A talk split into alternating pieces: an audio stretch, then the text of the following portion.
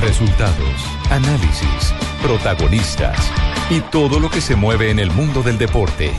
Blog Deportivo con Javier Hernández Bonet y el equipo deportivo de Blue Radio.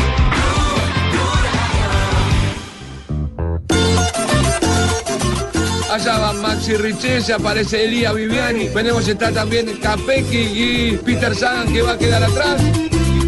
Pega la foto para tener la aparición del ciclista aquí en el filo de competidores. Mucha expectativa, amigos. Se alienta el público, brazos en alto. Empieza la victoria. que salió de la casa donde se crió. Junto a los hermanos Quintana del Movistar, uno, dos y tres en la llegada del filo.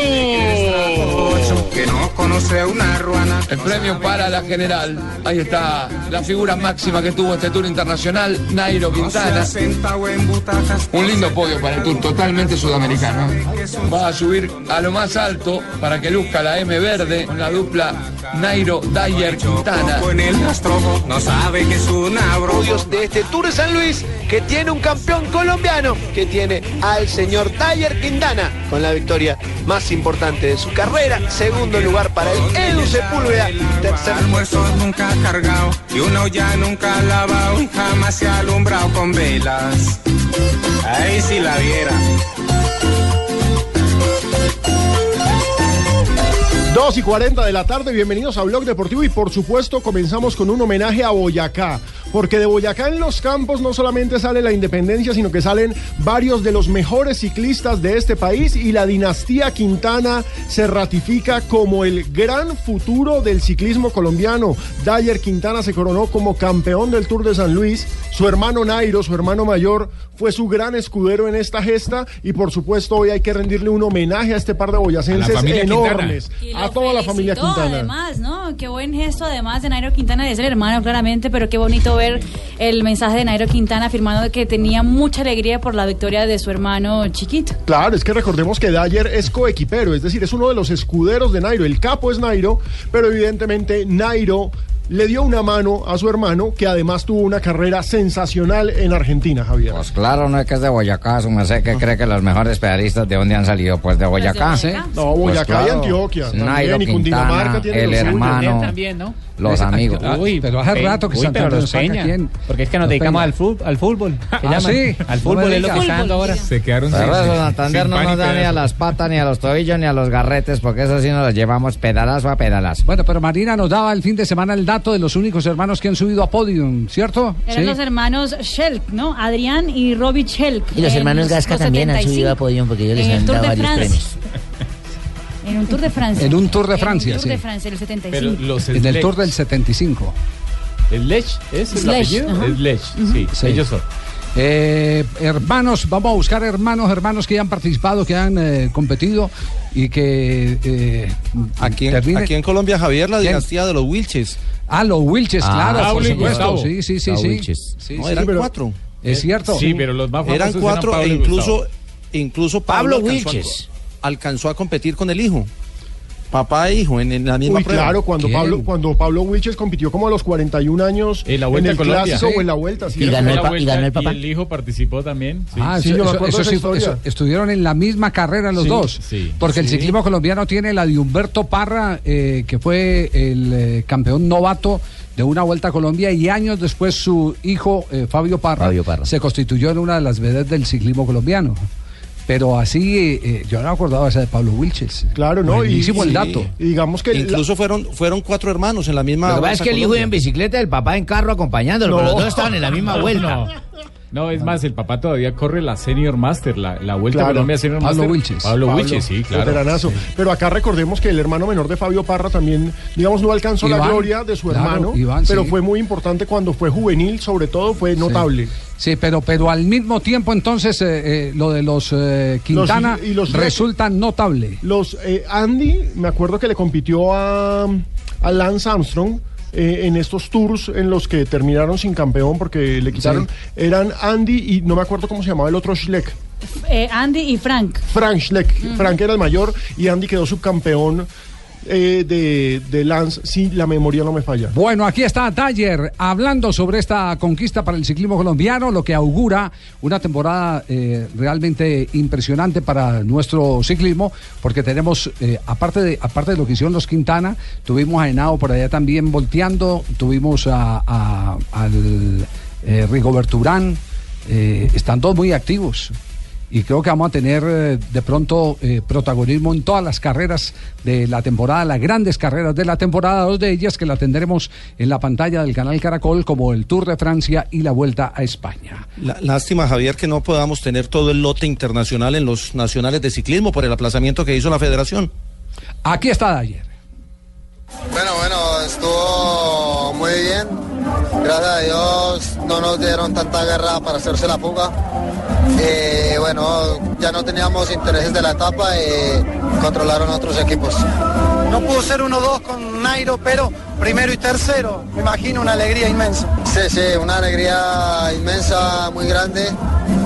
Y ya después llegará el 1-2. Después llegará el 1-2, es decir, que prometen eh, eh, protagonismo los eh, dos Quintana. ¿Y quién sería el mejor ahí, el mayor o el menor? Decirle, bueno, No, gane usted dos- o quién. Los dos son del mismo biotipo y del mismo corte de ciclista. Los dos son escaladores son eh, natos. Pero hay uno mayor y uno menor. No, claro, eh, claro, es, es mayor eh, Nairo ¿Qué- y es qué menor? Uvernay. ¿Cuál es su teoría? Pues que el respeto tiene que darse. Cuando está llegando a la meta y ve que el mayor viene y dice, pase, porque usted No, nació primero no, que no, yo. No, no, si no la Williams, pues, ¿qué, qué hubiera pasado con las Williams? Claro, la menor es la me- mejor. menor es la Tesa. Schumacher. Ah, sí. Sí, entonces eso no tiene que ver que sea mayor Mi o sea punto menor. de vista, Ah, sí. respeto de mi punto de vista, Javier, No, ojo, ¿qué- hermano. qué Oh, porque es que el, que nació primero tiene que merecer respeto. Sí. Usted no qué? merece respeto, digo que yo me Pero que respeto al saludar, respeto a muchas cosas, pero en la competencia es la competencia. Sanabrias hay muchos. La competencia. Claro, mis hijos, mis hermanos, claro. Este. Y Nairo hablando sobre el triunfo de su hermano. Lo recuerdo desde que comenzamos a entrenar de, pequeños, eh, sabía siempre su fortaleza, pero él tuvo en algunos años que pasar por otros caminos y le retrasó ese, ese camino deportivo que traía. Fueron dos años perdidos y luego retornó al ciclismo. Y cuando retornó, pues lógico que, que había perdido cierto ritmo, comenzaba nuevamente y siempre su fortaleza física, su cuerpo eh, es muy fuerte y, me di cuenta que podía ser similar a mí o, por lo menos ser un buen deportista, ¿no? Y ya he comenzado a aconsejarle y hemos comenzado a entrenarlo de tal manera que, que se está viendo los resultados y poco a poco ha venido demostrando, hace dos años ganó una etapa eh, Tour de Austria, etapa reina, fue un- una de las muestras que nos dio que, que sí podía, que, que tenía madera para estar en profesionales. Que no puedo ser hermano de Nairo Quintana, estaría en el equipo Movistar porque lo había metido, sino que también por sus capacidades estaba mostrando que, que tenía madera para estar ahí. Bueno, ¿Cómo ahí está la explicación. don Lucho, ¿Quién había, Javiercito? quién había pedido esa explicación antes eh, eh, del palancazo, supuestamente? Porque muchos dijeron, muchos dijeron, eh, es que claro, si, Dayer llega porque es el hermano de Nairo. Sí, pero- pero llega porque es muy pero- bueno. y Aquí porque está haciendo ganó. la aclaración Nairo Quintana, esa explicación nadie se la había pedido. Cierto, y es está cierto. ofreciendo. Y eso, sí. don Lucho debe estar contento porque ese trío de ciclistas que se vienen tan berriendo, porque el papá también va a competir ahora ahí, verá que le va a ¿Usted picar ha conversado también. Últimamente con el papá? Sí. Claro, ahí está en cómbita. que lleguen mis campeones, eh, porque no solamente la familia los necesita ver, los necesita saludarlos, sino su municipio. Mañana eh, eh, estarán los Quintana viajando ya a Europa, ¿cierto? Lo hacen directamente desde Buenos Aires. Dayer tiene competencia este fin de semana. Sí. Nairo sí no tiene competencia este Pero fin de no, es la no está- presentación el miércoles del equipo. Exactamente, no está programada la venida acá a Cómbita, donde les estaban preparando los voladores, ¿cierto? Cierto, cierto, su merced, y eso es muy bueno noticia porque cada vez que un- una etapa gana Nairo o ahora el hermano, ahora sí nos van a pavimentar la vía completa. Nos ¿Ah, escribe- Ahora sí el gobierno va a pavimentar la vía completa. no- nos escribe un oyente, Juan. David, y nos dice, dice Juan? es que a Nayer le tocó muy duro. El papá lo ponía que le llevara el almuerzo a Nairo y lo tenía que alcanzar. Lo, lo cierto es que están muy jóvenes los dos, Javier. Nairo está a punto de cumplir 26 el 4 de febrero y Dayer recién cumplió 23. Se llevan tres años el uno al otro y, y están en, en la edad de, de empezar a producir. Incluso Nairo se considera un poquito precoz por todo lo que ha hecho y apenas llega a los 26 años ahorita en febrero.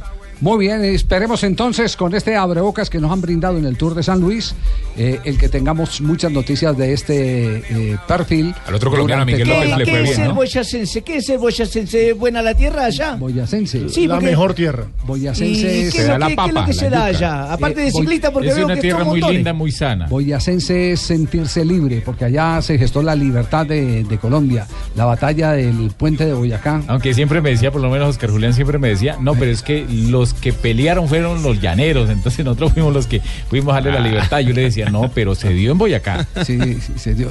No, pero también había boyacenses, claro. Claro, sí, claro, sí. Claro, entonces ¿quién les prestó la ruana y los mosquetes esos, los fusiles? Pues nosotros los ¿Quién les boyacos. Sí, sí. Eso allá vinieron fue con solo peinilla. Eso, llanero Ah, venía sí, con solo peinilla. con solo peinilla, Y eso sí. con eso no tumba ni tres cabezas, le dame un mosquete y tome un fusil de esto y cuando ganamos. Bueno, ahí tiene la aclaración histórica. Ahí tiene la aclaración histórica, Rafael. Tenemos las 2 de la tarde, Para que le 50 diga. minutos. Estamos en Blog Deportivo. Vamos a este corte comercial. Así dígale a Oscar Julián, hágale el reclamo. Y en instantes estaremos con más del fútbol internacional. Dos de la tarde, 51 minutos. Estamos eh, en este momento en Blog Deportivo. Nos vamos a las frases que han hecho noticia aquí en Blue Radio. Aquí están las frases que hacen noticia. Paulo Dybala dice, tengo ganas de jugar con Leo Messi. Paulo ahora está con la Juve.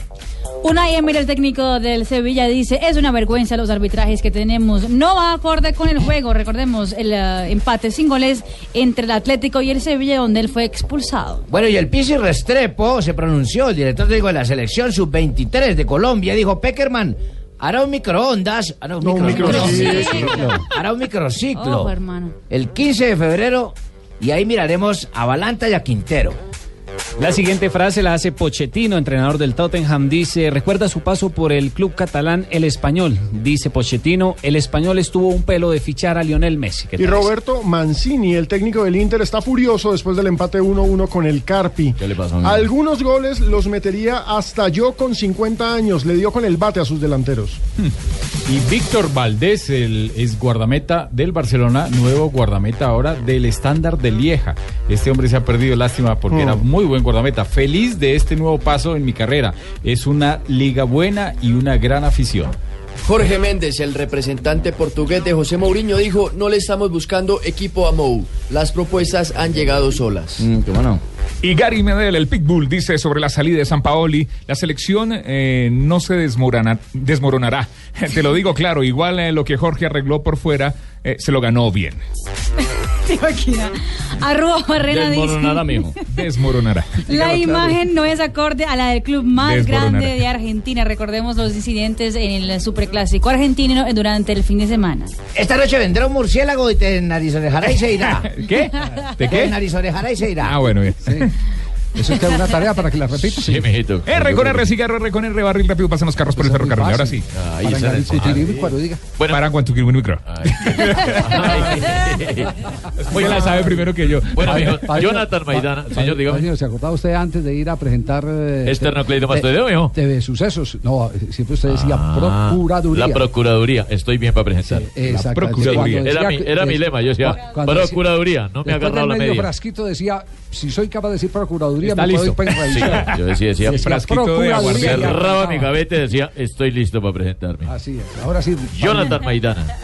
Es calentura de juego. No es que tenga algo contra Carlos. Acuérdense que golpeó con la cabeza a Tevez. Qué clásico feo. Expulsados. Y Rafael, Rafael Nadal, eliminado en el abierto de Australia, dijo, no tengo ninguna ansiedad por ganar un gran slam.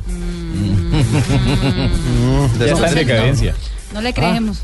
Sí, estamos ante el ocaso de un grande, hay que decirlo. Sí, eh, un- eh, digamos que dinamitado, atomizado por las lesiones. Sí, el, el esfuerzo físico de sus primeros años Por se lo llevó yo por creo delante. que es por el mismo peso corporal, ¿no? Porque él tiende a, a subir de peso. Y Pero le- bajó y le- precisamente, y- está y delgado. Entonces le cuesta mucho y tiene muchos problemas problemas de en sus piernas. espalda y todas esas espalda, cosas. Sí, problemas, claro. sí, sí, muy complicado lo de Rafa Nadal. Dos de la tarde, 55 minutos. Oiga, llamé esta mañana a Luis Arturo Henao a ver si él tenía en sus antecedentes eh, alguna estadística que hablara de un partido con siete postazos, cinco del equipo que perdió. ¿Y qué le contó? Porque eso fue lo que pasó en el juego del sábado entre Atlético Nacional y Deportivo Cali. Lo más impresionante fue que cuatro en el segundo tiempo del Cali, eso Sí, fue- sí, sí. Y sin jugar bien, ¿no? Exactamente. Y sin jugar bien porque no estuvo con unas individualidades notables, pero colectivamente aún le falta mucho al Cali. Sí, Nacional mostró, co- como conjunto mostró más cara, más eh, argumentos. jerarquía. Pero eh, el Cali individualmente eh, es decir, tiene unos jugadores.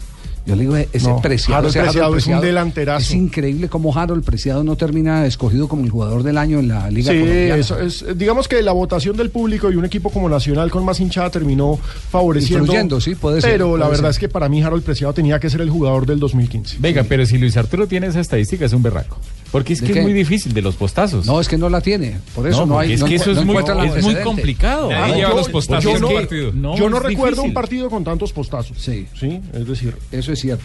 Yo no lo tengo en la cabeza y la verdad es que fue yo. impresionante. No me acuerdo ni yo que yo más o menos desde hace rato estoy jugando al fútbol. Usted estaba tan pero siete postazos. La última vez que yo me acuerdo de siete postazos, una vez que iba a hincho para la casa y me di con siete postes y conté chichones y dije, ya voy llegando. Ah, ¿usted bebía? Sí. ¿Pero cuándo? Yo no lo vi nunca. Hace mucho rato. Entonces dije, siete chichones, voy llegando. Cuando era ocho. compañero de Chorizo Velázquez en Exactamente. Caldas, ¿sí? usted, bueno, usted, usted está bien, sí, señor. Y de Nicolás Lobatón, que se sentaban en el Osiris, que era un bar que quedaba Ah, se en la. sentaban. en Usted la- nunca fue por en- allá. En la 23, ellos se sentaban ahí, pecoso. Y, y como todo el mundo sabía que chupaban, entonces pedían el aguardiente en pocillo de tinto. Todo el mundo pasaba y ahí, ahí están tinteando. ¿Cómo toman Lo mismo que hacía yo con la ponimalta, hermano. Yo decía, deme una ponimalta y la rellenaba el guaro, hermano. Sí, Ojo. ahí Sí, están sí, sí, sí. tinteando. Sí. Esa de la ponimalta también es El Pecoso popular. Castro y este extraño partido de la final de la Superliga. Todos vemos el fútbol de una manera muy distinta. Había gente que no le gustaba a Henry Caicedo. A mí me encantaba. Ahora hay gente que no le gusta, por ejemplo, una cosa. ¿A dónde voy yo? Mire, este es un equipo que Caicedo y, y Quintero llevan un partido en Estados Unidos. Llevamos tres semanas trabajando. Este equipo tuvo ocho opciones de gol. Pegaron cinco o seis pelotas en el palo. Eso demuestra el equipo que fue ofensivo. Y Nacional fue oportuno y en dos jugadas definió el partido. No estoy preocupado. Yo sé muy consciente hasta dónde puedo llegar con ese equipo que tengo. Recuerden que no estuvo Mera, que no estuvo Lozano. Es el segundo o el tercer partido que jugamos en esta pretemporada. Y nosotros tenemos que pensar es en lo que viene, no de pronto. Hay que corregir. Hubo cosas muy positivas, muy buenas. Otras que hay jugadores que deben de mejorar mucho más. Pero me deja tranquilo el equipo porque tuvo muy buena, una muy buena Sí.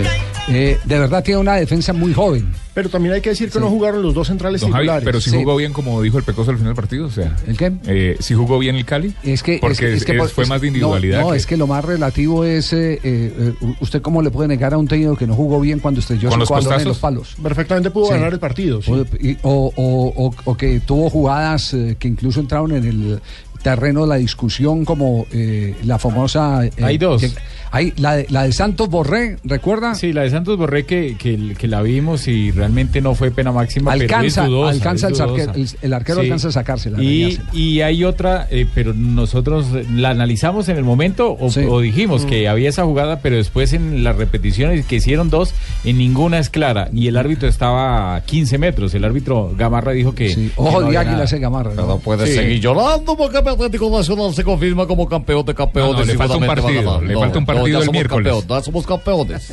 Debutaron Godoy y Zambuesa. Mejor Zambuesa. Qué clase la que tiene el argentino. Hacía rato que yo no veía un volante ahí eh, eh, arrancando desde atrás que en el mano a mano fuera tan suficiente. En el uno contra uno, un, un volante que desequilibre, porque normalmente los volantes, eh, ¿qué ha pasado últimamente con los volantes?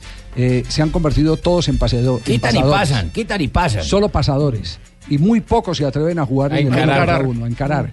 Este Zambuesa va a ser Yo le decía a Javier que se parecía eh, en el juego a Arley Betancourt. Sí. Y, Ujú. y Alejo lo, Lo- lo lo hablamos confirmó que, que el mismo. Pecoso lo había dicho.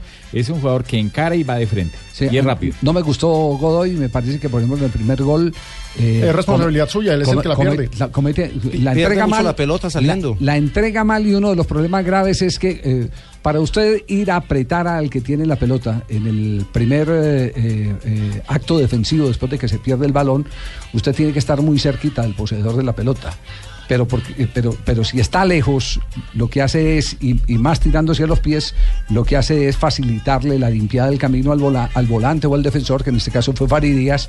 Estaba tan lejos eh, eh, Godoy que va y se le tira a los pies y tenía todo el terreno, todo el espacio para en una gambeta eliminarlo Farí y saca ese centro cruzado, esa pelota de izquierda a derecha que con Berrido termina en, en la jugada de gol de Lo Copete, que, ¿no? lo que hacía David y Luis en Brasil, ¿no? Que él salía, y lo decía el profesor Alfaro y lo decía usted también, Javier, que salía y atacaba directamente al jugador No, en lugar que- de retroceder y esperar. Sí, hay momentos en que si usted no tiene cerca al poseedor de la pelota, lo que tiene que hacer es algo de sombrita e ir regresando. Y el Darle problema- un pasito atrás para juntarse con los demás volantes y no dejar los espacios. Es que lo pusieron a él en lugar de Kevin Balanta y Kevin Balanta era el compañero el semestre pasado o el año pasado de Andrés Pérez y Andrés Pérez se vio muy solo y la batalla del medio campo se la ganó Nacional facilísimo al Cali ahí. Aquí está el balance del Pecoso Castro sobre eh, los eh, dos debutantes. A, a mí me gustaría de pronto que, que alguien de ustedes me ayudara.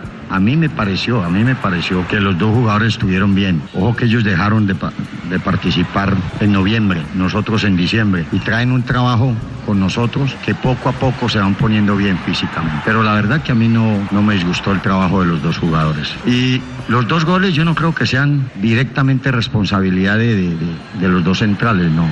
No, yo creo que es en general. Ellos tuvieron dos opciones en el partido y la aprovecharon. El equipo en, ese momento estaba mal parado. Mal parado, no me gustó. Se me queda Lucumí en el piso. Lucumí se me quedó tres veces en el piso y resulta que no tiene absolutamente nada. No entiendo por qué se me quedó en el piso. Entonces se me desarmó el equipo, se me desarmó el equipo. Y ahí vino la primera anotación de ellos y, y se fueron por encima y supieron aprovechar eso. Pero la verdad que no me voy disgustado con la actitud del equipo. Pero puede seguir llorando y puede seguir entrevistando a quien quiera, pero bajando mi Atlético Nacional es una plaza muy difícil porque es complicado Muñoz, ganar de Palma Seca. Muñoz, pero eso no es llorar, está haciendo un balance que le están pidiendo en una rueda de prensa y, y- y él tiene... Únicamente estoy tomando el, el- el lenguaje juvenil de los jóvenes que puede llorar. Ajá. ¿Y qué dijo Reinaldo?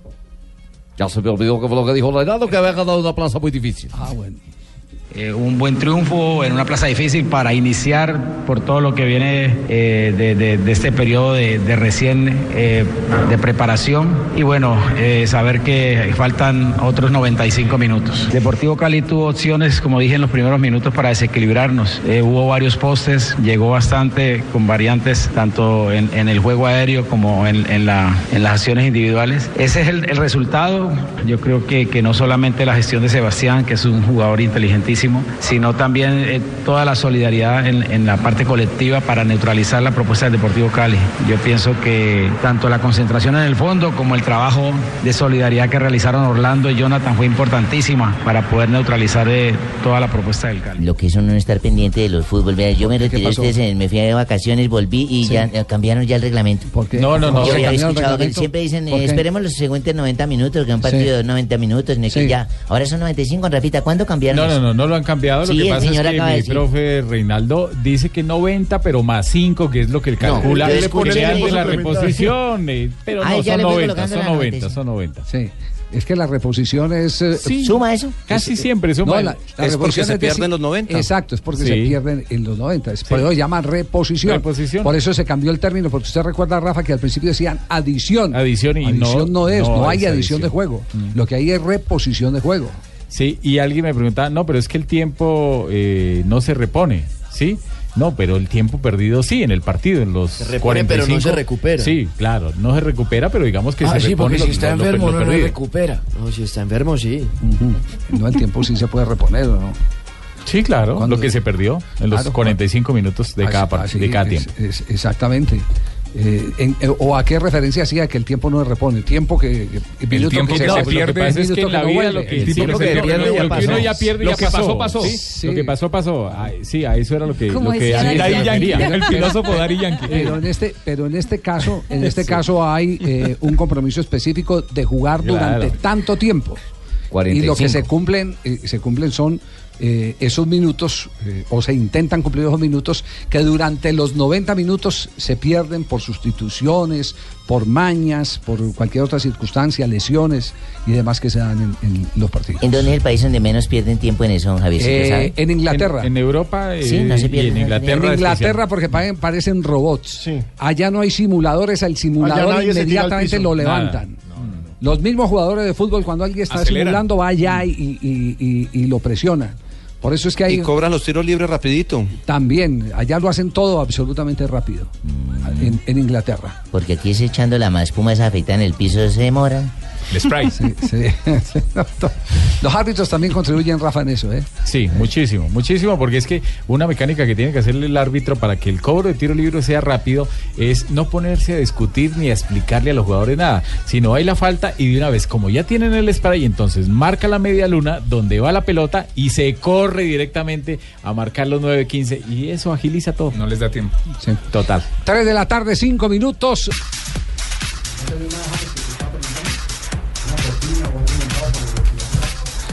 Tres de la tarde, nueve minutos, estamos en Bloque Deportivo. Oiga, eh, eh, J. Jota. Está en el Pony Fútbol. Una, Ah, una- no. una pregunta, No, dígame. Está. le, voy, le voy a hacer, una, le voy a hacer una, una pregunta a ver si, si usted de pronto tiene alguna respuesta. Eh, Atlético Nacional y Camilo Vargas terminaron eh, mal su relación. Yo diría que es que la ¿Sabe o no llegada de Vargas a Nacional siempre fue una novela. Y así parece que va a seguir. Pues es que Entonces nos, la relación nos han nunca comuni- funcionó. Nos comunicaron hoy de- desde Argentina que el contrato eh, que tenían que firmar los clubes, porque el jugador ya arregló con Argentinos Juniors. Ya, ya lleva Ya. una semana y media entrenando. Exactamente. En el Pero contrato. Atlético Nacional no ha podido jugar por una razón fundamental porque aquí es donde está la historia. Atlético Nacional le vuelve a colocar otro escollo a, a la transferencia. Eh, Le ha pedido, cláusula. le ha pedido en una cláusula, la sexta del contrato, me, me han eh, mandado mis amigos de Argentinos Juniors eh, parte del texto, pero por respeto a esa intimidad no, no, no lo voy a contar, pero tengo que decir la noticia porque ese es, ese es el, el tema. Yo, yo tengo aquí el texto. Pero, pero cambian las condiciones y en la cláusula colocan que Atlético Nacional tiene el derecho a reclamar el jugador en cualquier momento. Es decir, que si están en pleno campeonato, en un mes, No, pues eso no. Argentino Junior está dele en, el- en la punta del torneo o peleando algo importante y a Nacional le da por reclamar el jugador, entonces tendría que cederlo de acuerdo al contrato.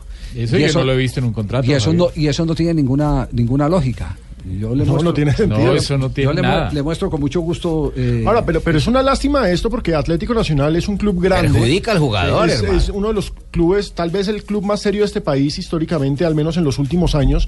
Y lo cierto es que no queda bien para este equipo hacer este tipo de cosas, porque incluso eh, a Camilo ya le habían hecho un desplante feo cuando fue a buscar.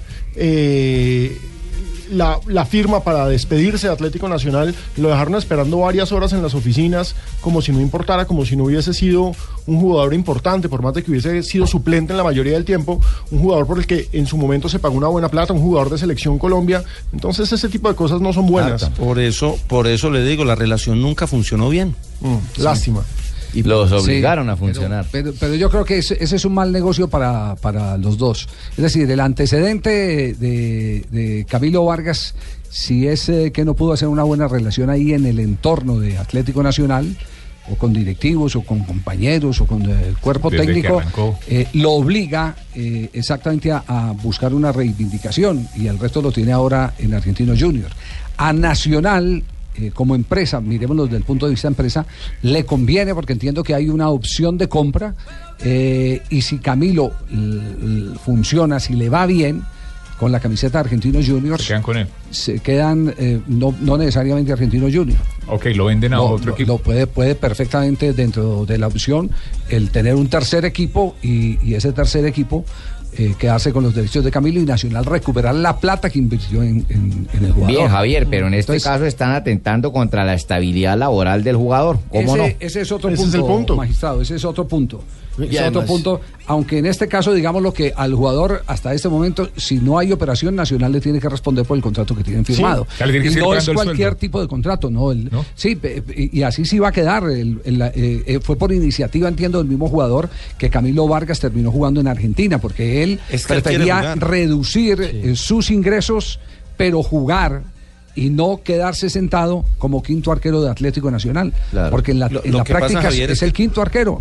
Ahora es el Como cuarto segundo se arquero de selección Vargas, sí. y viendo que el primero no tiene continuidad, eh, el, el segundo ve la posibilidad de, de, de por lo menos pelearle el puesto si tiene continuidad, pero si tampoco la tiene. Sí, entonces e- ese, ese asunto resulta un poquitico, digamos que extraño. Y tiene que haber algo más. eh, ¿Y quién tendría que cambiar el contrato ahí, Javier? Suprimir ese punto, esa cláusula del Atlético Nacional para que él pueda jugar. Cláusula 6, aquí lo estoy, lo estoy buscando. Eventual reintegro del futbolista, se titula. Sin perjuicio del plazo de vigencia de este contrato conforme a lo establecido en la cláusula segunda. Y ta, ta, ta, ta, ta, como es un documento privado no lo puedo revelar, pero, Pero- así, co- pero- así comienza. Pero es en caso de que no paguen o no. No, no, sí, no, no, no, es en caso de que no paguen, no. En caso de que Nacional lo No, que necesite. lo quieren, no, pero eso, Por eso, eso, pero- eso se pero- llama mala fe. Ese tipo de cláusulas no son comunes, Javier. No son comunes. Y es muy entonces, raro que- entonces me parece más rueda en el palo para seguir angustiando al, al- al muchacho que, que no ha tenido paz en, en los últimos dos Claro, y meses. además es muy raro que Nacional lo vaya a requerir porque para eso trajo también a Cristian A Bonilla. Cristian ¿Quién- Bonilla, claro, sería, Vaina está rara, sería ¿sí o el quinto arquero. Sería el quinto arquero porque subieron un pelado de las divisiones inferiores. Y a él le advirtieron, usted sería Claro. el quinto arquero Atlético Nacional. Es más, eh, creo que ni quedaría inscrito. Le pagarían el sueldo. Y él tendría No, que... porque ya está la lista de 30, Javier. Bueno, ahí tiene usted. Manoseo. Entonces, entonces Y con el nivel de ese tema Bonilla. no es bueno, no le da prestigio al Atlético Nacional, que es una entidad muy bien. seria, no se ve bien. eh, y, y tampoco ayuda a que fluya el mercado entre el fútbol de Colombia y el fútbol de Argentina, porque finalmente, lo, ¿qué, dicen en Argentina? Bueno, si este es el equipo más serio que hay en Colombia, que se llama demás. Atlético Nacional. ¿Cómo será Está- el Cúcuta? Está Fíjate, en esto, no imagínese. eh, ¿Cómo será el Cúcuta? Tunderí, ¿cómo será el Cúcuta? No, no hago negocio con Cúcuta. No, no, usted, usted por ejemplo... En mi lista también tengo unos que no debo hacer negocio. Sí, Me tumban. El, Cu- el Cúcuta, por ejemplo. El sí. Cúcuta, qué pena por la gente de Cúcuta porque es muy buena y, y Sí. la hinchada muy buena, pero sus dirigentes no. ¿Qué hacemos? Ay, No, no, no, por Dios. 3 de la tarde, 15 minutos. Vamos a una rápida ronda de noticias. Empezamos con el caso de Freddy Guarín. ¿Qué ha pasado con Guarín? Javier, en Italia ya hablan de un nuevo equipo chino para el colombiano Freddy Guarín. Según la Gaceta de los Sport, el colombiano ha dicho sí, no al uh, Jan, Jansu Suning, ¿Cómo? el equipo que había comprado y había ofrecido 7.5 Jansu Suning. millones de euros al colombiano, Al año. sino al Shanghai Shenhua. ¿Cómo, mija? El de Giovanni El equipo de Moreno. Shanghai el equipo de Giovanni Moreno. Está siendo recomendado por Giovanni Moreno. Exactamente. Giovanni Moreno es el, el El jugador capitán. que ha recomendado. Es ídolo allá. eh, Jugaron juntos en el Envigado, a Freddy Guarín. Además. Sí, claro. En la Jugaron juntos en el Envigado. Y según la Gaceta de los Sport, ya dijo sí eh, Freddy Guarín y simplemente está esperando el sí también del Inter de Milán. Recordemos que este fin de semana arranca la Liga Águila. Hoy se dio el, eh, la programación del fin de semana. Ah, el viernes, sí, el viernes tendremos Fortaleza frente a Jaguares a las 7 y 45. El sábado, Once Caldas Pasto a las 2 de la tarde. Tolima contra Río Negro Águilas, el equipo que antes se llamaba Itagüí a las 4 de la tarde. Cortuluá Cali a las 5. Boyacá Chico a las 6 frente a Independiente Santa Fe. Junior frente al Huila a las 8 de la noche. El domingo, Bucaramanga vuelve a jugar en primera división frente al Medellín a las 3 y cuarto de la tarde.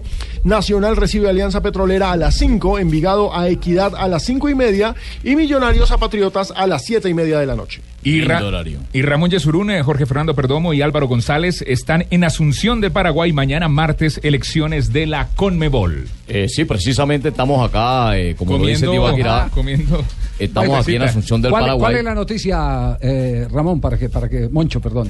Ramón es el, que- el oficial. Sí, Moncho, Moncho. Moncho es el, de Sí, acá, Moncho. el- el del programa. Bueno, la noticia es que Valdés, que era el eh, eh, candidato de la selección o de la Asociación Uruguaya para eh, la presidencia, Valdés reunió los clubes el fin de semana, les pidió que por favor analizaran bien el asunto. Él eh, lo primero que hace es eh, eh, pedir el consentimiento de qué hacer, qué es lo que quiere, cuál es la voluntad que quiere la Asamblea de Equipos en Uruguay. Finalmente lo dejan en libertad y él inmediatamente dice no voy.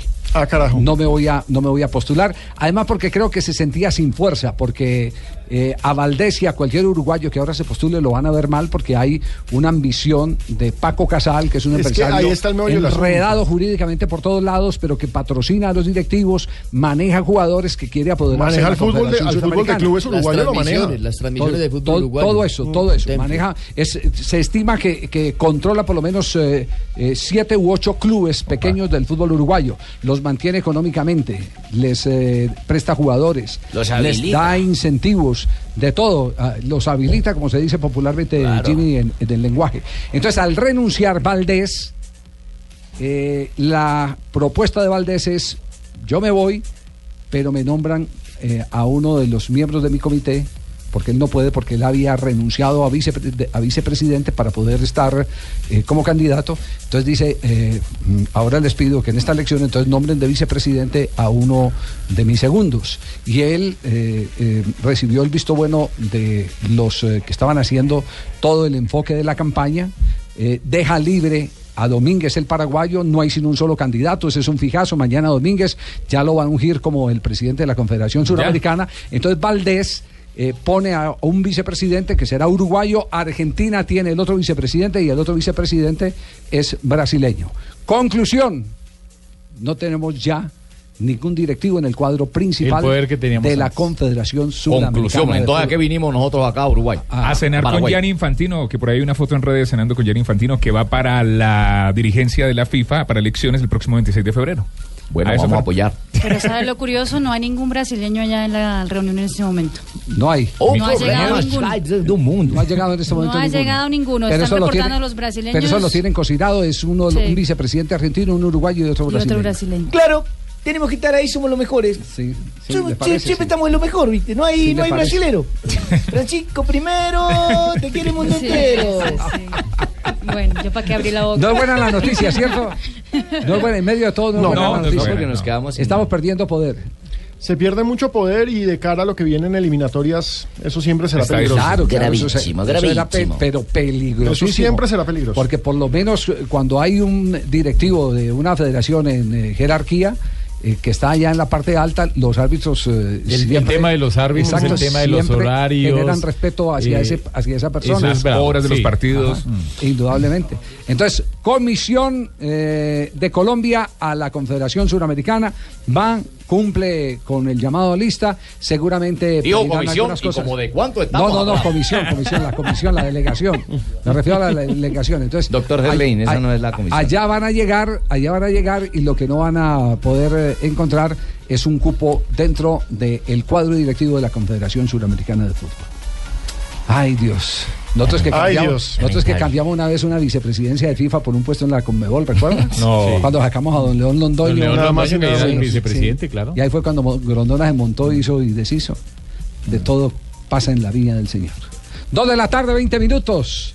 Atención que hay información de último momento. Ricardo Espina inmediatamente le va a informar al país todo lo que ocurre con el tema de la paz. 320. 3 de la tarde, 26 minutos. Estamos en Blog Deportivo, estamos en ronda de noticias. ¿Qué noticias eh, hay en este momento? Hay una noticia que es tal vez la noticia más movida hoy en golcaracol.com en cuanto Sí. a tráfico, y es que eh, desde Portugal señalan que se haría una oferta de Corinthians por casi 4 millones de euros para llevar a Teófilo Gutiérrez. Es decir, en Sporting de Lisboa, y esto lo dice un diario como Abola, que es el diario precisamente de la capital portuguesa, señalan que Teófilo no sigue en el Sporting de Lisboa y que se va, que está entre River y Corinthians, que ya depende de quién ponga más plata sobre la mesa. Y también hay que hablar de tenis porque hoy empiezan los cuartos de final del Abierto de Australia, el primer Grand Slam del año a las 8 de la noche. David Ferrer jugará contra Andy Murray y después Roger Federer enfrentará a Thomas Berdych. A las 3 y 15 de la mañana Novak Djokovic jugará contra Kei Nishikori y finalmente mañana Gael Monfils va a jugar contra el canadiense Milos Raonic. Mañana en Bucaramanga estarán delegados de la FIFA mirando el Coliseo Bicentenario, eso para el Mundial que se realizará de fútbol de salón acá en nuestro país en septiembre y octubre. Mirándolo, mijo, o inspeccionando. Pues lo van a estar Ah, inspeccionando, esa es bueno, la palabra es indicada. pararse de ver y ay, tan bonito. Esa Muy es la lindo palabra el Coliseo. El Bicentenario. Coliseo Bicentenario, Pero que por está dentro bueno. cumple con las especificaciones, ¿sí o no? Técnicamente yo diría Ah, que sí. Bueno, muy bien. Bueno, y vienen problemas para el árbitro Wilmar Roldán, el ¿Qué árbitro más representativo de Colombia, porque resulta que él estaba en el Colegio de Árbitros de Antioquia, de ahí pasó a un colegio que se llama Academia Arbitral de, de Antioquia, que la dirige el señor Hernando Agudelo, ex árbitro FIFA, también asistente FIFA,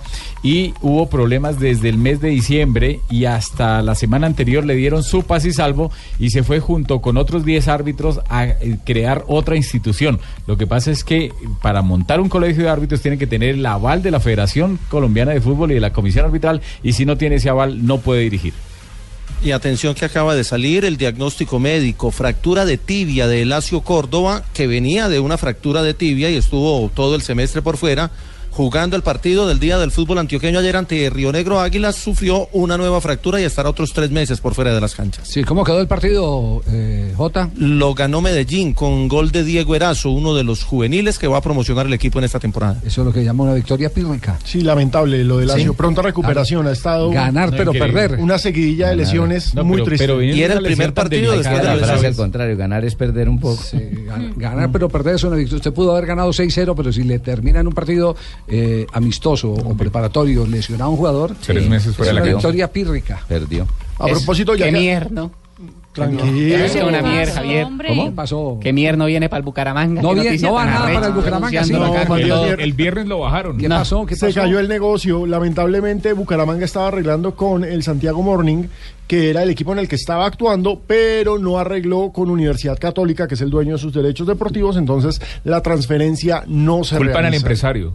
Nos jodimos, Javier. Y entonces. A eso sí, las zapaterías y ahora están motivados los muchachos, Pero, yo. Pero Sherman no, eh, lo pueden reemplazar con Sherman. No, que Sherman quiere jugar en No, Nacional. No, Sherman se queda en Nacional. Sí, Sherman se queda. Hoy lo dijo Reinaldo Rueda. No, pero siempre y cuando clasifiquen a la Copa Suramericana. Es decir, si mantienen Ah, el- la distancia, la diferencia del sábado eh, 2-0 frente a. Sherman anda cruzando O sea, si ganan el Cali. miércoles. Hoy, No, hoy Rueda dijo una cosa que defiende a Sherman. Entonces que no jueguen ya porque Hoy, ya, ya que hoy Rueda dijo que es el único volante de armado zurdo de los que tienen Nacional, porque tiene a Magnelli y. Alejandro Guerra, que son volantes diestros. Y dice, su condición de zurdo le da otro matiz al, al medio campo. No, ya el menino volvió muy cambiado del extranjero, El Javier. menino, Ah, el menino, el menino. Nació Simón, ahí sí como quien dice la canción, ¿no, Javier? No, María diga que al Calioso Esa Pérez no lo quiere soltar el Cali, muy arrecho así, muy envidiosos, porque es que saben que vamos como el agua caliente, pelando lo que sea. Lo bien, Javier, vamos con todo yo. No diga, ¿verdad? ¿Por qué no el Calioso Pérez para el Bucaramanga otra vez, tampoco lo quiere soltar, Javier.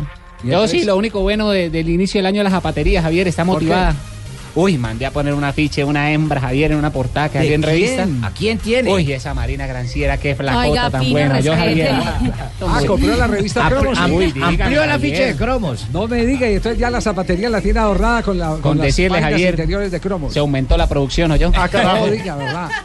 Con decirle que en el local, cuando no entran a comprar zapatos, entran solo por ver el afiche, pero algo entran. No, Ah, No hay que empezar a hacerle monitos en los brazos ni No, nada de esas cosas. Bigote, no le va a hacer bigote Sí, ni parche en el ¿Qué es, ojo. lo, qué es lo que más destaca ahí en la un zapatería la gente que entra de, no, de- de la Javier, revista? una flacota esas. Eso sí está bueno para un sancocho, la madre. Un No, gol no, de esos. no, no. Uy, Javier. son sancochos con carne gordita. No, pero también el hueso, el hueso Ah, que le da el sabor, Ah, ¿no? A propósito de transferencia. mañana mojando, mañana Eso es un Ah, piropo. Yo soy un sancocho, pero listo. Gracias, Pingo. No sabe cómo lo quiero. Uy, pero es que acá en Bucaramanga mucho gustan Ah. el sancocho, Javier, por eso es que yo hago referencia a la Ah, señorita. en adelante, Sancochito.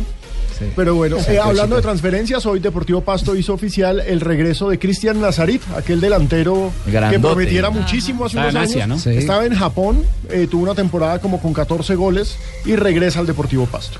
Va al Deportivo Pasto entonces. A ver, es un Pasó por muy América de Cali, Independiente. Santa Fe. Ajá. ¿En dónde más, ¿Por dónde más anduvo en Colombia? ¿No estuvo por allá por el Tolima? No, no. No, No. Es, es en Santa Fe. América, eh, lo América se lo compró a Santa Fe en su momento, que Sí. Fue el Búfalo y una contratación altísima. Sí. Después el jugador salió para el exterior y ahí ha estado dando vueltas. Y hay otro jugador, eh, Cristian Cangá, el que jugaba en el Atlético Eh, Huila, Huila, el grandote, Bueno. eh, va para el Boavista de Portugal. Es el segundo jugador que vende el Huila a Europa. Ya había pasado con Jefferson Lerma al Levante. Señor, lo mandamos con dos paqueticos de achiras también de una Ah, vez. sí, con achiras En de el negocio, en el negocio encimamos dos paquetes de achiras. No, no. y uno de bicochito. 3 de la tarde, 32 minutos. Estamos en Blog Deportivo. 3.38 en la tarde, estamos en Blog Deportivo. Cayeron las primeras gotas de agua en medio de esta sequía que estamos hola, viviendo en hola, hola, Colombia. Colombia, estáis- afortunadamente. estáis. Hola, Paco. Estáis secos. ¿Cómo vamos, Paco? Bueno, pues bien, pues bueno, que con toda la noticia, con todo el novelón, el culebrón, pues que, que ha mandado ahora la novela James y Zidane. Bueno, Zidane, Zidane dice que le gustó James, ¿cierto? Zidane está contento con James, respalda James está contento Lo- con lo Zidane. respalda, sí. Exactamente. Pero James también ha dicho pues que él no ha tenido la culpa, pues que él no ha sabido, que tenía que dejar de calentar. Ha hablado de sus noches, de sus idas a la disco, ha hablado también de lo de los carros que lo venían persiguiendo, De la grasa. la música que era todo un chisme, de cuando lo, jode, él, ya, pues, se habla la No, palabra, de eh, tanto. ha- se ha metido con nuestro léxico. ¿Ah, sí? Que ahora dice me jode, eh, porque dice joder. Estoy bien, estoy bien. Molesta un poco de que hablen tantas eh, cosas, ¿no? Eh, toda la gente que está cerca mío, eh, saben yo cómo pienso, saben yo cómo actúo. Y yo le doy mucho a esto. Entonces yo siempre intento eh, estar bien, siempre intento cuidarme también. Entonces también yo creo que eso jode un poco porque duden eso de mí, de que yo no me cuido, de que estoy gordo. Eso jode mucho porque yo le debo mucho a esto y yo siempre intento dar todo cada día. Lo habéis estudiado, ¿eh? Pues, pues que le jode, pues que nadie puede afirmar, nadie puede aseverar, nadie Ajá. puede. eh, Pero es tener un maravilloso que le joda. puede tener un video, alguna Claro. cosa que diga que él ha salido en las noches. ¿eh? Y usted está de acuerdo entonces con Pues, James. pero por supuesto, Respalda a James. Respaldo a James Rodríguez. Esas cosas, como yo dije ahora, yo le debo mucho al fútbol y yo no voy a estar siempre por, por ahí siempre. Eh, yo mejor no, no hablo porque siento un poco mal de... Colombia. James va a la noche, es una expresión que aquí ni conocemos. Esas cosas yo creo que ponen a uno mal porque i- in- intento estar bien, yo siempre entreno a tope y todos los que están al lado mío saben que yo siempre entreno a tope y que yo soy un gran profesional y que siempre estoy bien, entonces no hay duda y quiero aclarar también de que yo quiero dar todo a, a- a- diario y quiero también aclarar de que todas esas cosas es todo mentira. Bueno, pues me parece que ha sido muy sensato, muy enfático, pues Ajá. que ha aclarado y ha ratificado, pues que no tiene Hasta ningún ahí problema. vamos bien, sí. Pero Pues lo mejor mismo es- que dice que estaba con Zidane, que está mal, la no está cancha. mal. Ah, no está, No está mal con Zidane. Habló en la cancha y eso es lo más importante. Un pase gol, mostró sacrificio. Pero sabe Sí, que, Pero es sabe que que si no con habla en todo- la cancha, pues no le pasa Pero sabe que con todo y eso hoy algunos eh, columnistas le han dado palo Sí, a dicen- dicen que está muy tiempo fue lento, malo. que, que no, no tiene Que lo continuidad. sentían ahogado, que esto y que lo Que se otro. mal. Hay- Los incluso hay, incluso eh. hay, hay uno que le, ab- que le abre una, una columna eh, no solo a, a James sino a Zidane y lo responsabiliza a Zidane. Dice que, son por- que empataron y perdieron la liga por culpa de este partido y de los malos cambios, por culpa de poner por a el mal manejo, por el mal manejo y haber sacado particularmente a Carvajal de la formación Claro, titular. Eso fue clave. Sí, regaló esa banda, eso es cierto. Los de WhoScore, que siempre ponen la calificación de los jugadores, pusieron a James 7.7, fue el segundo mejor calificado después de Karim Benzema. A mí me parece que tuvo un buen partido. Hoy casi marca gol incluso. Bueno, pero y todo eso pasa porque ustedes los periodistillos se ponen a inventar chismes. Periodistillos no y Ah, perdón, ¿y usted no es periodista? ¿Usted qué, entonces qué hace? Pero es que yo soy comentarista y no soy Ah, comentarista. Ah, periodista. Ustedes periodistillos que se ponen a Nosotros- inventar chismes. Periodistillos. Perdón, eh, hasta donde sabemos, todo lo de. James ha llegado desde Europa, desde el entorno. Desde España. Sí, desde España. Desde Pues el que se entorno han del dejado Real meter los Madrid dedos a la boca, Madrid. ¿eh? Se han dejado meter los dedos a la boca. Porque ya también traen. Ah, yo creo que eso también, también pasa, ¿no? Eso también hace parte de todo esto, ¿no? Todo lo que es fútbol, todos sabemos de que eso pasa, ¿no? Otros vienen, otros van, tú en- entiendes más con unos, más, más con otros y bueno, yo creo que el cambio ha sido bueno y yo creo que todos, eh, eh, todos vamos bien con él y todos es- eh, escuchan más a- al técnico nuevo, ¿no? Eh, ¿Qué pasó en el último partido en el Bernabéu cuando te dice que saltes a calentar? ¿Hubo hay un, una falta de conexión? Sí, o- sí, sí. Ha sido ¿Lo oíste o qué pasó? No, no, porque yo no sabía que yo tenía que seguir calen- calentando, ¿no? Eh, solo faltó a- hablar, ¿no? Pero bueno, yo sí él tiene que decir tú sigue, yo yo yo, yo voy, obvio, eh, porque él es el que el que manda y yo tengo que hacer hacer hacer caso a él y bueno, también dejar claro de que yo con él tengo una buena re- re- relación y que hemos hablado mucho y todo está bien. Bueno, pues ya para, para dejar ese salón de belleza, ¿eh? Ese chismerío, como llaman vosotros, pues... Pero todo eso nació en España. No, no ha nacido en España, ha nacido en boca a todo el mundo. Les tengo la clave. La madre Les tengo la patria. persona que va a descifrar y va a decir lo que es, Ah, lo que ok. realmente piense, lo ¿A que quién? realmente siente. ¿A quién? Les tengo la persona que les puede aclarar el panorama. ¿A quién? ver. ¿Quién? Pues Zinedine Zidane. Ah. En exclusiva. En exclusiva, Por publicidad. 4.200 euros. Yo le decía también eso, que, que se tenía que mover y no solo en la banda, tenía que jugar también por dentro y yo estoy muy contento de, su actuación. Eh, es el primer partido que juega y, y muy, muy contento. Ay, no, Y eso no lo que llama exclusivas y eso lo dijo Zinedine Zidane en la rueda de rueda prensa.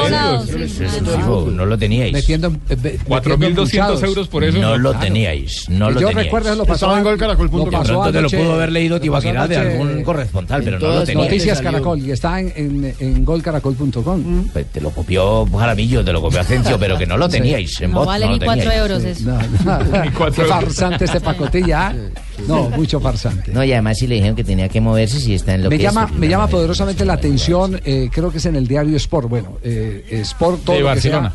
todo lo que sea contra el Real Madrid está presto a, a comunicarlo. Me llama la atención sobre todos los conflictos de Rafa Benítez que tuvo con eh, el presidente del Real Madrid. Mm, ¿Qué Y tal? dentro de todos de los conflictos eh, le ordenó que tenía que poner a James. Y Claro, entonces, sí. él le dice, él le dice, pero cómo va, eh, ¿por qué poner a James si está jugando mejor Kovacic?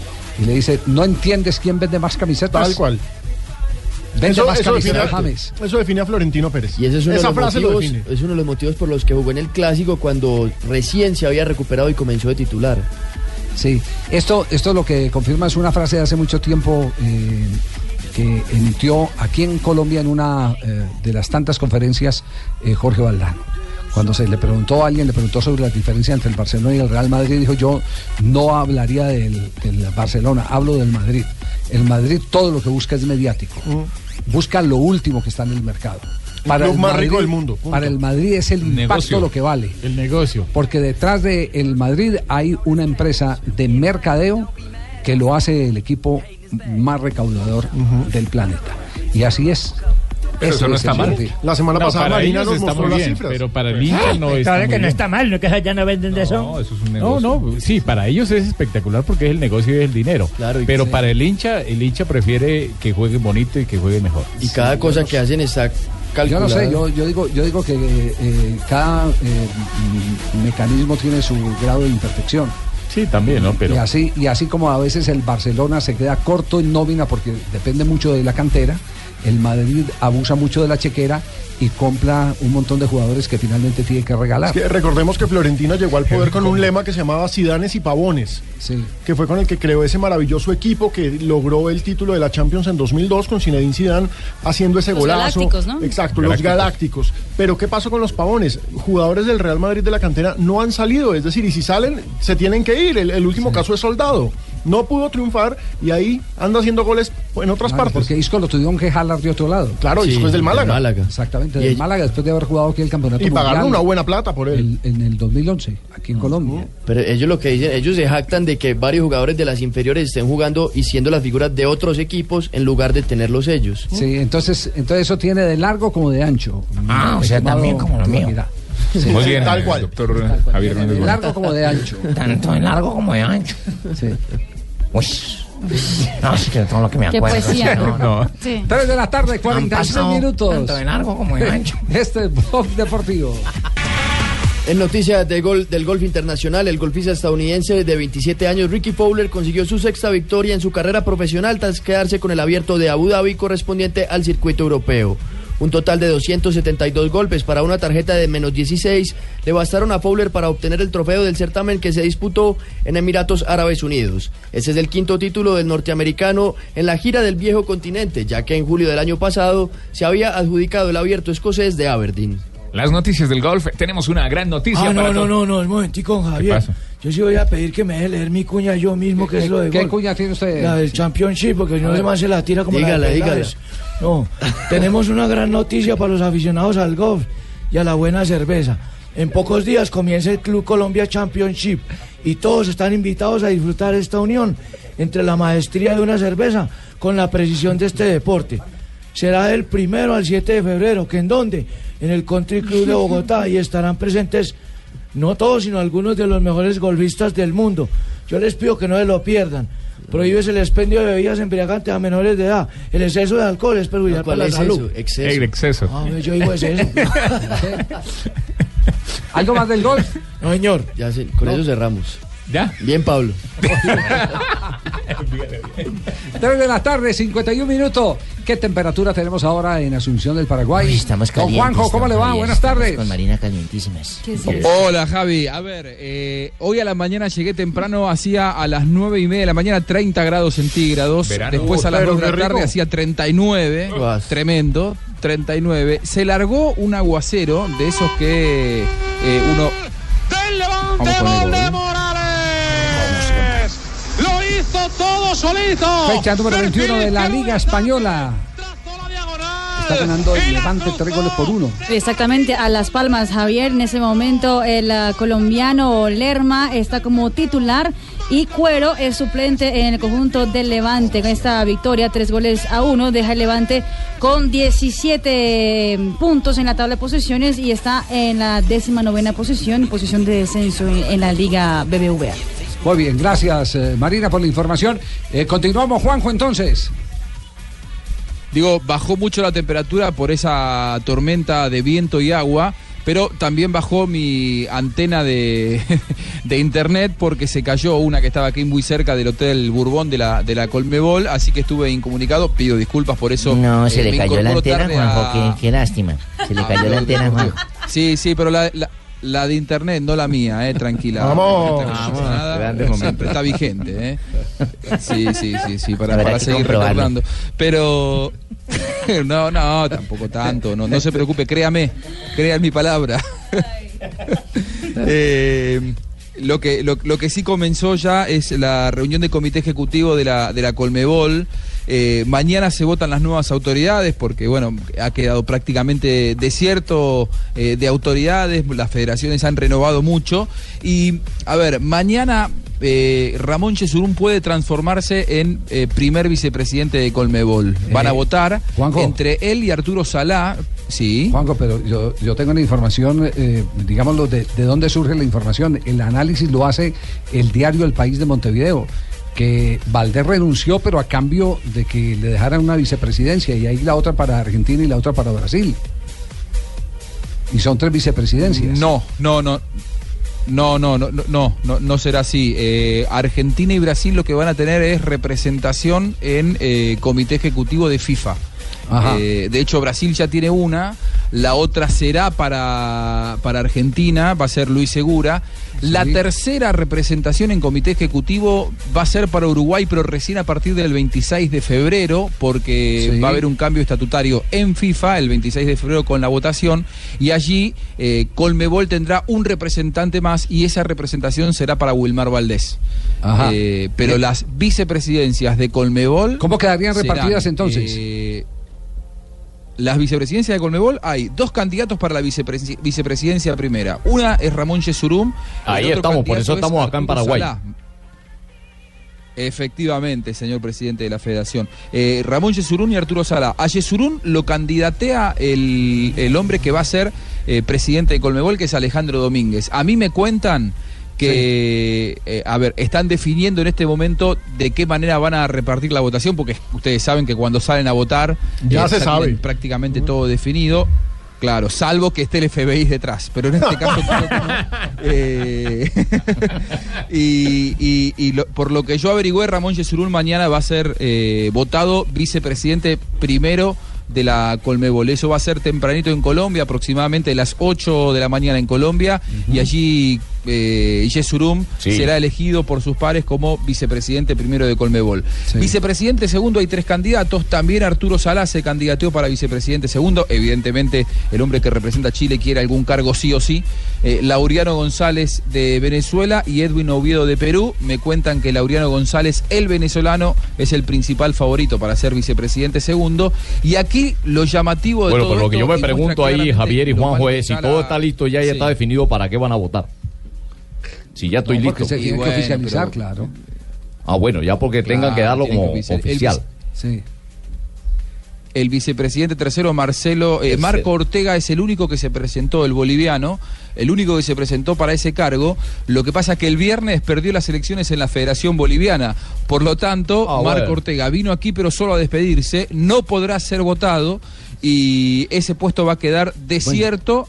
Por lo menos hasta que eh, puedan Una- volver a, a Juanjo, candidatear a otra persona. Juanjo, una pregunta. ¿Cuánta vida tendrá este comité ejecutivo de la eh, Confederación Suramericana de Fútbol? Le hago la pregunta por una razón, porque tengo aquí una eh, copia del periódico, creo que es ABC de, de Paraguay de esta semana. sí tiene cosas. Ahora aspira a la Conmebol. Domínguez nunca transparentó cuentas en la Federación, en la Asociación Paraguaya de Fútbol. Y dice eh, el artículo, a pesar de los muchos cuestionamientos que existían contra sus antecedentes en el cargo, Alejandro Domínguez, actual titular de la Asociación Paraguaya de Fútbol y aspirante a la presidencia de la Conmebol, nunca transparentó la matriz del fútbol paraguayo y castigó a sus detractores. Dice que nunca, y el artículo es larguísimo y habla, eh, por supuesto, de todo, de todo lo que ha pasado con él. El haber osado criticar eh, la manera en la que se repartía el dinero entre los clubes eh, de las divisiones de ascenso le costó al gerenciador del club Olimpia, José Roldán, una multa de 8.240 guaraníes debe ser y la prohibición para regresar a cualquier evento eh, organizado por la APF. Eh, es decir, se le hacen indicaciones de que no entrega cuentas y ahora quién le va a reportar o quién le va a pedir las cuentas a eh, Domínguez si llega a la Confederación Suramericana. Y es el único. no, es, no es salir de Guatemala a Guatepeor. está preso del FBI, ¿no? claro, y sí, y, y la verdad es que no ninguno de los que está aquí aparentemente es una carmelita descalza, ¿no? No. y Alejandro. Domínguez no es la excepción. Eh, vie- viene de una familia de dirigencia política pesada, es el hijo de Osvaldo Domínguez Dib. Javi, usted debe conocerlo de la época en la Sí, sí, sí, sí, claro, eh, fue sí. tricampeón continental 79, 90 y 2002, al que también se le marcaban Oh. algunos manejos no del todo claros. Bueno, Sí, en sí, ese, sobre ese todo en temas arbitrales tenía una fama Domínguez terrible. Juanjo, pienso que deberías de salir de ahí. No cubrimos esa noticia, vas a terminar salpicado por algún lado. Y veo esto complicado. Juanjo, un instante porque viene No, Marina tú, Perín, Granciera. quédese tra- quédese tranquilo. Llega Marina Granciera con las noticias curiosas a esta hora aquí en Blog ¿Cómo no Deportivo. que unos arreches, hijo de madre? ¿Qué pasó? ¿Qué pasó, Pingo? ¿Qué Como ocurre? chinicua, Javier. ¿Le ¿Qué quitaron pasó? el afiche, No, qué? Es que todo un inicua ese cucutoche como lo dejan entrar acá a la zapatería que le pinte bigote a la señorita Marina. ¿Le No, pintaron eso- bigote? Yo, yo sabía. Le el afiche de sabía. Le dañaron- Le van a pintar un me diente, pongo le yo- queda mueca. Javier, ¿usted puede creer eso? Me pongo ya a dejar a trofeo acá y a Pocillo que encargado del afiche nada más. No, No tienen que hacer nada más. Y le dejan pintar un bigote. Que le pinten pelo en la axila, pero no el bigote. No, no, que le pinten un parche en el ojo. Ahí es donde yo la beso. Ahí es donde yo la beso. Eso. Atención que Cristiano Ronaldo eh, está por lo menos tratando de conquistar a la hermana Kardashian, a Kendall Jenner, que es la modelo del clan de las Kardashians. Eso Preocupado. porque lo vieron likeando una foto de Instagram de la, de la pequeña. Además, Ah, pero eso no significa nada. afirman. Ah, pero aparece, aparece que ya tienen una, una- ¿cómo se llama? Una, una cita Ah. en Barcelona. Además, afirman que los músculos de Cristiano Ronaldo en la revista GQ, donde fue considerado el hombre con mejor cuerpo en el mundo, pues estaba photoshopeado. Eso asegura una de las personas que estuvieron en, en el photoshoot, que está retocado Cristiano Ronaldo. Bueno, eh, Wayne Rooney presentó a su nueva hija recién nacida, eh, muy linda la niña, pero el nombre revelado sí causa, llama la atención. Se llama Kit. Kit, kit como chico. Como, no, No, kit, como un kit. como un kit de, De- cosas. De, Ah, ok. Como kit de. Primeros auxilios, como Como kit de un kit de primeros auxilios, No, exactamente. Michael. Kit. Eso, como el de Tarcisio. Exactamente. Y atención, que lo que pasó en eh, Turquía, el eh, señor, mm, eh, un jugador del Paderborn, el señor Proschwitz, estuvo en un bar de la ciudad de Berk, en el sur de Turquía, y después de eso fue despedido. ¿Por qué? Porque vieron que él mostró sus partes íntimas a una chica que estaba en el bar. Ah, carajo. Se quitó el pantalón y se sacó las partes íntimas y el director del club lo sacó de inmediato afirmando que era una falta de respeto con la sociedad porque hay que recordar que en Turquía la mayoría es musulmana que también es una falta no es falta de respeto con musulmanes también en católicos también es una falta de respeto ¿Y un delito qué? Que si son hartas las partes ¿Son íntimas. hartas las partes íntimas? ¿Que se sacó las partes íntimas? se sacó la- se sacó el pantalón Lo sacó con la manga el pantalón. No, no. Pingo, Pingo, ¿ya reemplazó el afiche de Marina o no? No, Javier, le va a tocar que me mande No, uno. la revi- no, la revista está agotada. La piedra afuera, La Javier. revista está agotada. Sí, porque Javier, al bigote le pusieron ahora barba también. Sí, lógico, una joda es y dejo estos dos pendejos cuidando acá y no cuidan nada. Pero usted- usted- es decir, todo- toda la inversión, compró la revista Cromos. Mandó a ampliar el- Recortó, sacó las fotos que le tomaron a Marina Granciera en revista Cromos, las coloca con toda la pulcritud del caso en sitios visibles. Y le pintan bigote a ¿Usted puede creer eso, Lo tenía- Ahora- batería, no. Lo tenía que haber enmarcado Pingo. Ahora solo me quedó el de la casa que le puse la cara a ella al lado de Jesús en la, la última cena. ¿Ah, sí? Sí, ahí puse la cara de Marina en la última cena. entonces- la última cena. Solo me queda ese el de la casa, pero acá la zapatería no tengo, estoy inicua, me sacan el Pero ahí queda como una mesera diciendo cuál les traigo la cuenta. Entonces, ¿cómo será cuando salga el sojo? Oh, oh, oh, oh, oh, oh. Bueno, Javier, este disco es de los que escuchan, los que le dedicamos a las mujeres nosotros. Quiero decirte algo. ¿Qué es eso? A esa ¿A la esposa? No, a la moza, a, la, cuando- a esa. que me roba tu tiempo, tu alma y tu cuerpo.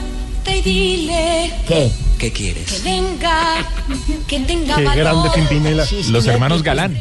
Los hermanos Galán, sí, señor. Lucía Galán es que llama la hembra. Sí. Lucía Galán, sí, señor. Bueno, se llama Pimpinela, se llama Aesa. Un 25 de enero, como hoy, don Javier, ya se va acabando el año. Antes de empezar a contarles mis, eh, mis efemérides, Lucía y Juaco Galán.